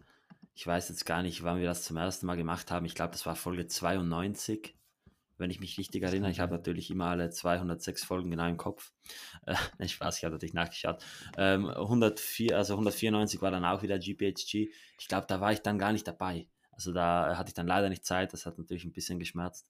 Ähm, wo wir darüber gesprochen haben. Und ja, von mir war, also der GPSG, das vielleicht mal ganz kurz für Leute, die nicht wissen, was das ist, das ist der Grand Prix, do, vielleicht, man soll es halt auch aussprechen können, der Grand Prix de Genève. Und ich, ich lerne jetzt seit über einem Jahr Französisch, das ist schon ein bisschen peinlich. Ähm, ja, und äh, das ist eben ein, äh, ein Gremium, welches jährlich die Highlights äh, aus, der Uhrmacherei ähm, ja, prämiert. Und das ist eben der Grand Prix von den, von den Uhren. Und da geht es eben auch äh, ja, darum, eben die, die Uhrenindustrie weltweit nochmal äh, ja, zu promoten. Und ähm, das war ja ein, ein, Thema, das wir sehr, sehr oft gemacht haben. Ich erinnere mich damals an über zwei Stunden lange Aufnahmen zwischen uns beiden äh, mhm. im November immer, als wir das Ganze äh, ja, behandelt haben. Mhm. Und mhm ich bin dann eines Tages auf äh, die GPSG-Webseite gegangen. Das sind dann die ganzen Member drin bei der Academy. Und ich war dann echt begeistert. Also da sind ganz, ganz viele Leute drin, ganz, ganz viele Namen. Und äh, ich hatte das Gefühl, dass ich da, dass da jeder Mensch, den ich kenne, äh, irgendwie da irgendwie Einfluss hat in der Uhrenwelt, da drin ist. Und da habe ich es mir so ein bisschen als privates Ziel äh, gesteckt. Nicht als Ziel, aber ich dachte mir, es wäre halt ein cooler Meilenstein, wenn ich da auch mal dabei wäre. Mhm. Und mhm. das ist jetzt tatsächlich passiert. Ich bin jetzt tatsächlich Teil äh, der GPSG Academy. Das heißt, ich äh, habe jetzt die Möglichkeit ähm, oder beziehungsweise die Aufgabe, ähm, eben äh, ja, Uhren für diese GPSG Awards zu nominieren. Und ähm, ja, ich freue mich da auch schon drauf. Das wird jetzt im April geschehen. Äh, und dann wird eben jedes Jahr auch eine Jury ausgewählt und diese Jury, die wählt dann die besten Uhren aus. Also ähm, ja, das sind dann äh, 90 nominierte Uhren aus verschiedenen Kategorien und die werden dann prämiert und da gibt es dann ähm, ja eben verschiedene, wie bereits gesagt, verschiedene Kategorien. Und das ist für mich einfach ja ein cooler Meilenstein, ähm, dass ich da jetzt eben Mitglied bin in diesem GPHG. Und ich bin schon gespannt. Also ich äh, werde mal schauen, ich werde da wahrscheinlich einen sehr, sehr kritischen Ton mit reinbringen in, in diese, in diese, äh, ja, in diese ganze, in dieses ganze Auswahlverfahren. Aber gerade auch im Bereich der Indies äh, bin ich ja auch sehr, sehr fasziniert. Und dennoch bin ich der Meinung, dass ich da schon eine Daseinsberechtigung habe. Und ja, mal schauen, wie jetzt in Zukunft die Folgen zum GPSG mit uns ausschauen werden. Äh, ich da dann eine gewisse Befangenheit. Mal schauen, wie das Ganze dann so läuft. Aber ja, vielen Dank äh, für die Glückwünsche und es freut mich sehr, dass ich jetzt auch äh, Mitglied bin. Es hat mich auf jeden Fall sehr gefreut ähm, und ich finde es das cool, dass du, dass du da reingekommen bist. Ich bin gespannt, was du berichtest. Äh, vielleicht gibt es ja ein paar Insights hier im Urtalk. Wir werden sehen. Ich werde dich auf jeden Fall versuchen auszufragen und äh, hoffe, dass du ein bisschen was erzählen darfst. Ähm, und ich bin natürlich auch sehr, sehr gespannt zu erfahren, welche Uhren du da irgendwie für, für vorschlägst und nominierst und so weiter. Also ähm, all das, ähm, das, das, das werden wir auf jeden Fall die nächsten Monate erfahren und äh, herzlichen Glückwunsch, hast du auf jeden Fall verdient. Ähm, bist ja auch äh, mittlerweile unglaublich umtriebig. Auch, auch nicht nur in, in Social Media an sich, sondern wirklich auch in der realen Welt. Äh, hast, dir, hast dir ein sehr, sehr großes Netzwerk aufgebaut, äh, bist, bist immer sehr aktiv rund um diese ganzen Auktionen, kennst viele, viele Sammler, viele Liebhaber und bist äh, da ja mittlerweile einfach auch ein äh, gestandener Name in, dieser, in, diesem, in diesem ganzen Thema. Und das ist, das ist echt cool und deshalb freut mich das tierisch für dich. Also da herzlichen Glückwunsch. Und das ja, ist eigentlich jetzt auch das, was ich, was ich jetzt, äh, jetzt hier zum, zum Abschluss nochmal heute halt eben besprechen wollte in dieser Folge. Jetzt haben wir viel über die ganzen äh, Uhren gesprochen, Neuauflagen. Ähm, aber ähm, es, es ist cool, dass, dass du da für dich so einen kleinen Meilenstein auch erreichen konntest. Ja, freut mich sehr und äh, ich bin schon mal gespannt auf die ganzen Abläufe, die da jetzt bald starten werden. Sehr cool. Raffi, ich würde sagen, damit, damit belassen wir es bei heute. Ähm, mhm. Und ich würde sagen, ähm, an, an der Stelle äh, erstmal vielen, vielen Dank an dich. Äh, war cool, dass wir mal wieder zusammen aufgenommen haben. War cool, dass wir uns hier zumindest über Kamera so gesehen haben. Ich hoffe sehr, dass wir uns vielleicht äh, auch dieses Jahr mal wieder auch persönlich treffen würden. Äh, also treffen und das würde mich sehr ja. freuen. So wollte ich eigentlich sagen. Ich kriege gerade, äh, ich habe gerade sprachliche Probleme. ähm, ich wünsche euch draußen natürlich ähm, jetzt erstmal einen wunderbaren Sonntag, falls ihr das jetzt heute hört. Denn, das haben wir noch gar nicht gesagt, wir nehmen quasi wie live auf. Also es ist Sonntag, wo wir diese Aufnahmen machen. Früher hat es nicht geklappt. Ähm, ich wünsche euch deshalb heute einen wunderschönen Sonntag, wenn ihr das heute noch hört. Ansonsten guten Start in die neue Woche. Äh, bleibt uns treu. Äh, schreibt uns gerne auch mal eure Meinung und Kommentare auch zu den Uhren, die wir heute besprochen haben. Und das letzte Wort übergebe ich jetzt an dich. Ja, ich kann eigentlich nur noch hinzufügen, dass es äh, mich nach wie vor sehr freut, dass wir so großen Zuspruch auf unsere UDOC-Community auf Telegram haben. Äh, die findet ihr unter ähm, d.me slash. Da haben wir jetzt aktuell, äh, ich muss mal nachschauen, 540 äh, Memberinnen, 538 Member und ich bin immer wieder überrascht, was für eine Schar an verschiedenen Uhren wir da jetzt sehen. Also wenn ich da jetzt mal hochgehe, dann sieht man eine Vintage Piaget in Platin, man sieht eine Ming, man sieht dann noch eine Ming, man sieht eine brandneue Daytona, eine Tudor FXD, eine Sin. Also das ist so eine bunte Uhrengruppe, wie ich es äh, ja, lange nicht mehr gesehen habe. Jeden Tag Austausch, oft, oft auch sehr, sehr kontrovers. Und ähm, ja, das Ganze macht sehr, sehr viel Spaß. Mich würde es freuen, wenn noch mehr unserer Zuhörer da reinkommen. Und in dem Sinne äh, bedanke ich mich bei euch allen. Ähm, gebt dem Podcast gerne eine Bewertung auf Spotify und dann bis zum nächsten Mal. Ciao.